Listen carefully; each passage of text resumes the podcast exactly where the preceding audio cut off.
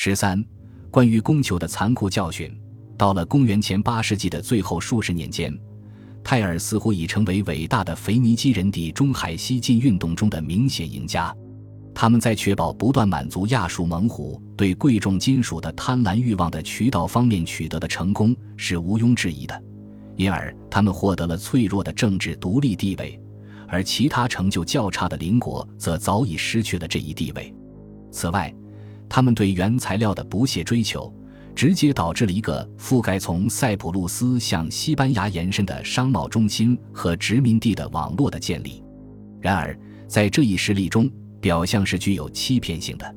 在公元前八世纪三十年代，亚述国王提格拉特帕拉沙尔三世破坏了前一任国王的政策，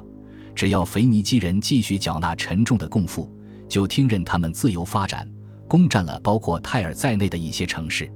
在这种情况下，泰尔人最初与一些叙利亚人和其他腓尼基城邦参加了一个反亚述联盟。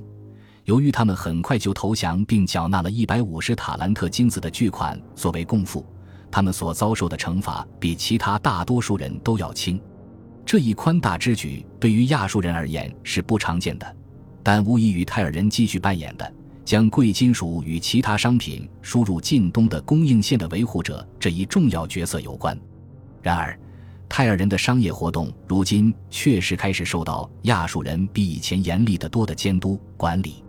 泰尔人小心翼翼守护了数百年的自由，逐渐遭到侵蚀，因为负责征收关税的亚述官员们越来越积极地参与到对著名的双子港的管理中去，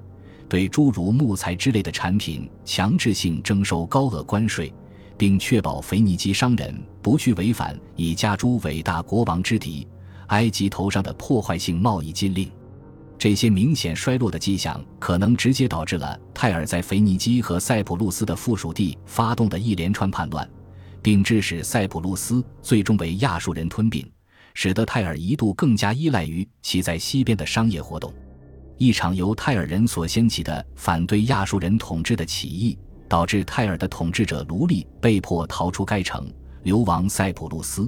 这一幕被来自杜尔舍鲁金的亚述王室潜伏雕塑完美再现。他描述了这位国王与他的家人仆从一道挤进一艘船里，而此时前来复仇的国王辛纳赫里布率领的亚述军队，在历经五年的围困之后，即将攻入该城。看起来，一些之前为泰尔所统治的腓尼基城邦向亚述人提供了六十艘船，以便让他们有能力封锁这座岛屿城市。这进一步显示了泰尔的没落。毫无疑问的是，西顿不再处于泰尔的控制之下了，而泰尔在黎凡特大陆的绝大部分前领土亦是如此。尽管泰尔在名义上仍是一个独立自主的王国，其君主的权力如今遭到了严重削弱。在公元前七世纪七十年代后半期某个时间点签署的新协定，限制了泰尔的贸易对象。他那闻名于世的港口，如今也处于亚述官员的直接管理之下。此外，一位总督驻于泰尔，负责监管亚述人在该地的利益。泰尔国王如今在没有亚述官员在场的情况下，甚至无权打开一份政府公告。然而，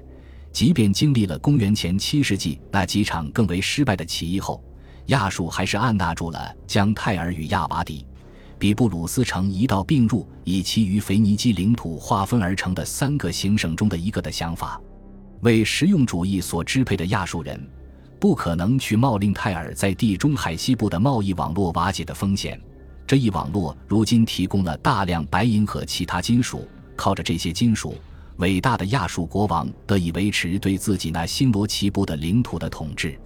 对泰尔的吞并绝对无法保证能得到他那些位于大海另一侧数千公里以外的殖民地的默许。此外，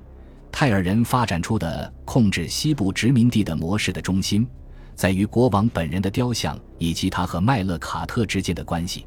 因此，对亚述人而言，继续对泰尔君主政体进行严密控制，但让他保持名义上的独立收效要大得多。然而，反过来说，泰尔在公元前七世纪时面对的日益增长的压力，无疑在为越来越多的西部殖民地创造有利条件方面起到了一些作用。由于殖民地缔造者的注意力经常为一场持续不断的为了政治生存而爆发的战争所分散，且处于迄今为止政治食物链上上无大的掠食者存在的环境中，这些新建的社会得以走上令近东的旧世界简直无法想象的发展道路。此外，腓尼基人和希腊人对地中海中部和西部地区的商业开发和殖民活动，以及他们日后与土著居民的交流，都是建立在二者既相互合作又相互竞争的基础上的。这为这个新世界日后的发展创造了一个重要的先例。的确，泰尔最伟大的遗产并非加迪斯、白银之路或对亚述走钢丝般的外交关系。而是一片位于如今被称为突尼斯的北非沿海地区的殖民地，他的名望很快就要远远胜过他的腓尼基父辈那一褪色的荣耀。